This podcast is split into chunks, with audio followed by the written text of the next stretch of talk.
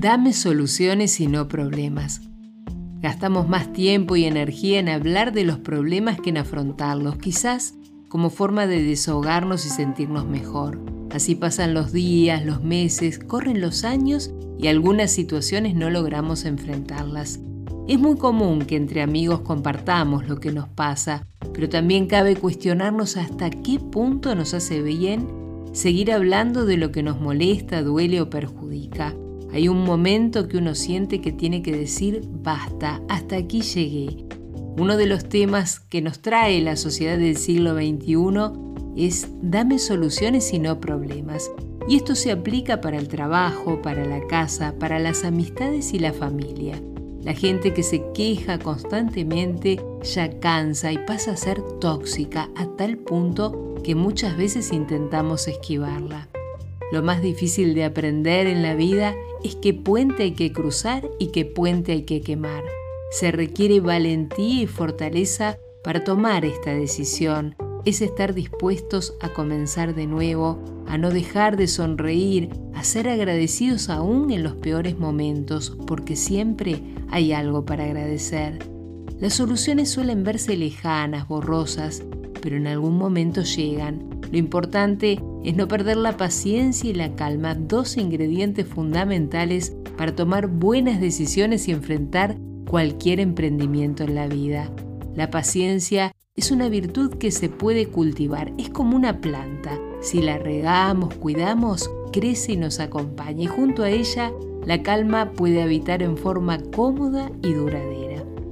En todos los órdenes de la vida lo que mucho ocupa termina por preocupar.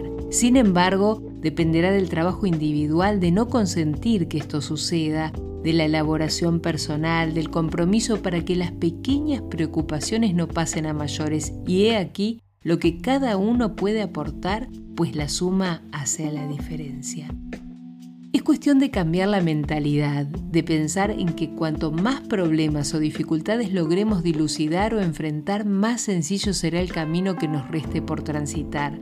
Lo único que hacen los obstáculos es enlentecer el rumbo.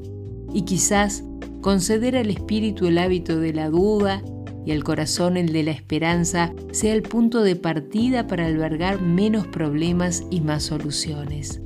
Aunque muchas veces lo que ocupa, preocupa, luego desespera. Por eso Miguel de Unamuno nos aconseja, jamás desesperes aún estando en las más sombrías aflicciones, pues de las nubes negras cae agua limpia y fecundante. Solo es cuestión de no darnos por vencidos o sencillamente de no bajar los brazos.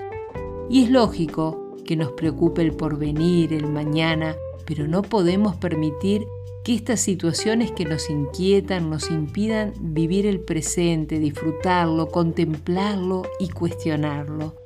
Cuando se vive en el tiempo presente es posible cambiar de acuerdo a nuestras necesidades actuales. El vivirlo con intensidad nos permite vislumbrar soluciones coherentes y factibles. La plenitud de la vida se logra cuando lo que nos preocupa nos permite transcurrir en el tiempo presente y no continuamente en el futuro. Por eso les propongo, gastemos menos tiempo y energía en hablar de los problemas y pongamos más énfasis en resolverlos y superarlos, en aportar soluciones, aunque para eso tengamos que movernos de nuestra zona de confort.